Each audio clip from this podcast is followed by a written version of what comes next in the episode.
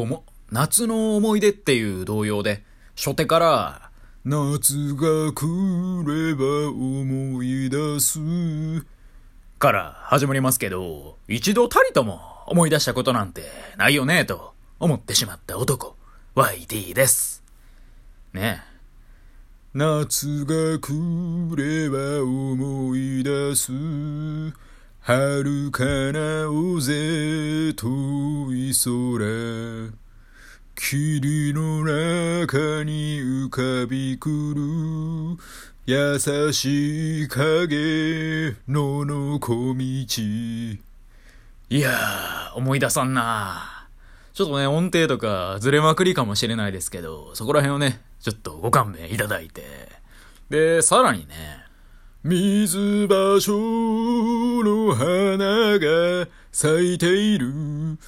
夢見て咲いている水のほとり。尺投げ色に黄昏れる。遥かな大勢遠い空。っていうね。ちょっとめちゃくちゃ音ずれてる感じしますけど、まあ、それにしてもね、思い出さんなと。全部や。全部思い出さへんと。ってことでね、まあ、ぶっちゃけ中学生ぐらいの時に、この同様のね、えー、歌を、まあ、歌うテストとかあった気がしますけど、まあ、音楽の授業で。でも全然ピンと来てなかったですもんね。なんか、どれも頭に浮かばないなというか、情景描写がね、できないなと。まあでもね、これを想像できる時代がね、あったってことですもんね。まあこれが身近にあった時代があったってことですよね。まあそう考えてみるとね、今を生きる我々はね、何か大切なことを忘れてしまってるのかもしれません。まあそれが何なのか、私にはわかりません。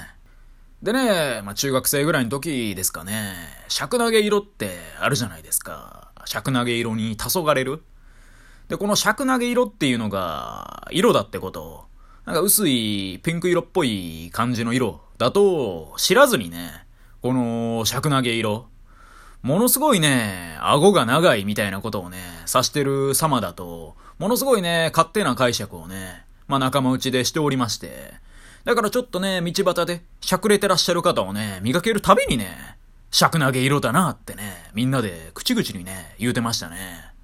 まあ実際ね、全然意味違うんですけどね。はい。今日はですね、尺投げ色っていう、そういうタイトルでお話ししていこうかなと思います。最近ね、歯磨き粉を買う機会がありまして、まあそれはね、歯を磨く習慣がある方ならね、大体歯磨き粉は買うかなとは思うんですけどね。まあでも歯磨き粉ってね、実はいらない説もあるんで、実際のところはね、ようわかんないですけどね。まあ、その汚れを取り除くっていうところだけにフォーカスすると、まあ、確かにね、別に歯磨き粉を使わなくても、まあ、歯の隙間とか、歯の表面とかの汚れってね、まあ、歯ブラシでゴシゴシしたら取れるじゃないですか。あとは歯間ブラシとか使って。いらねえのかなって思いつつね。ただでも食器とかを考えてみると、まあ、食器洗う時って絶対洗剤使うじゃないですか。で、食器にこびりついてる汚れって何かってことをね、考えてみると、それはもともとね、料理だったものでね、まあ料理のね、タレとか肉汁とかね、まあいろんなものがついとるわけで、で、それを洗い流すためにね、食器洗いでは洗剤を使うと、ってなるとね、まあその元々の料理自体も我々はね、口に入れていただいとるわけで、だからこそね、まあ、口の中、歯磨くに至ってはね、歯磨き粉なしだと、やっぱきついんかなとかね。そんなことをね、いつも考えながら、家の近くにあるドンキホーテにね、歯磨き粉を買いに行くわけですよ。もうね、ドンキ行くまでの道中でずっとそんなこと考えてますね。そんで、いざ行ってみたらね、愕然とするんですよね。いやいや、歯磨き粉の種類がもう多すぎると。なんやこれと。やれ、オーガニックを押してみたれ。やれ、ホワイトニングの力を押してみたれ。やれ、フレーバーの種類を押してみたれ。そしてやれ、フッ素を押してやれ。みたいなね。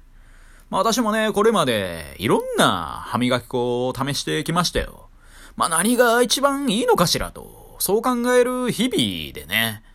ただ、いよいよね、選ぶのがめんどくさくなってきまして。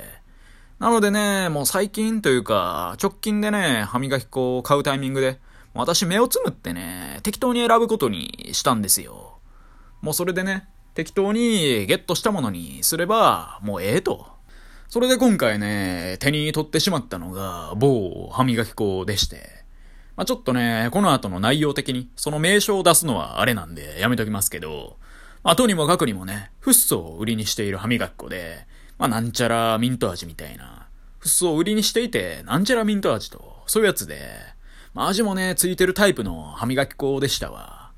で、まずね、それを、まあ、目を見開いて、見つけてね、私思いましたね。最悪やと。まあ、私歯磨き粉はできるだけね、プレーンというか、ほぼほぼ味がしないよみたいなやつが好きなんですよ。もうミントとか 全然いらんと。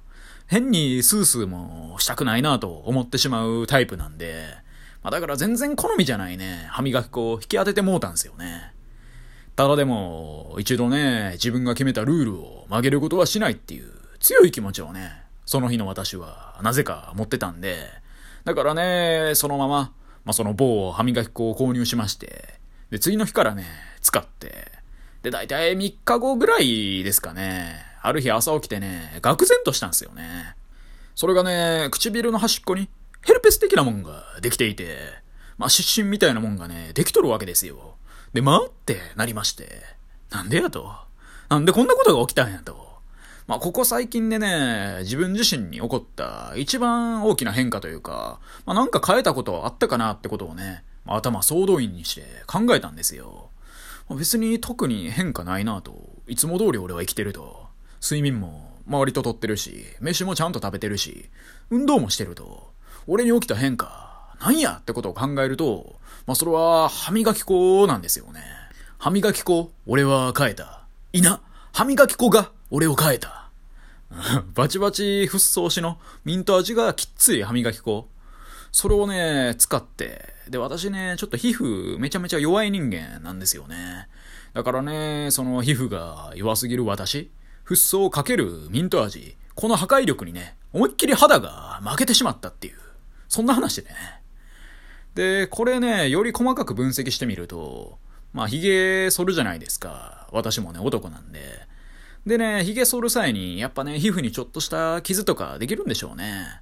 で、そこにね、傷ができたところにね、まあ、傷口に塩ならぬ、傷口に歯磨き粉ですよね。もう傷口にフッ素かけるミント味の歯磨き粉が襲ってしまいましてね。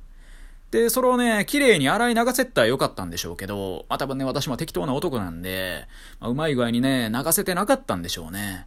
で、それが溜まって、結果として失神みたいなんになってしまったんかしらっていうね。まあそういう分析結果が私の中では出まして。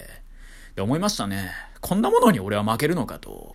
もうね、悲しくなって、まあね、唇の近くにできたヘルペス。これも尺投げ色でしたし、今もね、涙ながらに話していて、で、そんな私のほっぺたの色も、今はね、尺投げ色になっているっていう、そんな話でした。はい。以上、YT でした。今日も聞いてくださり、どうもありがとうございました。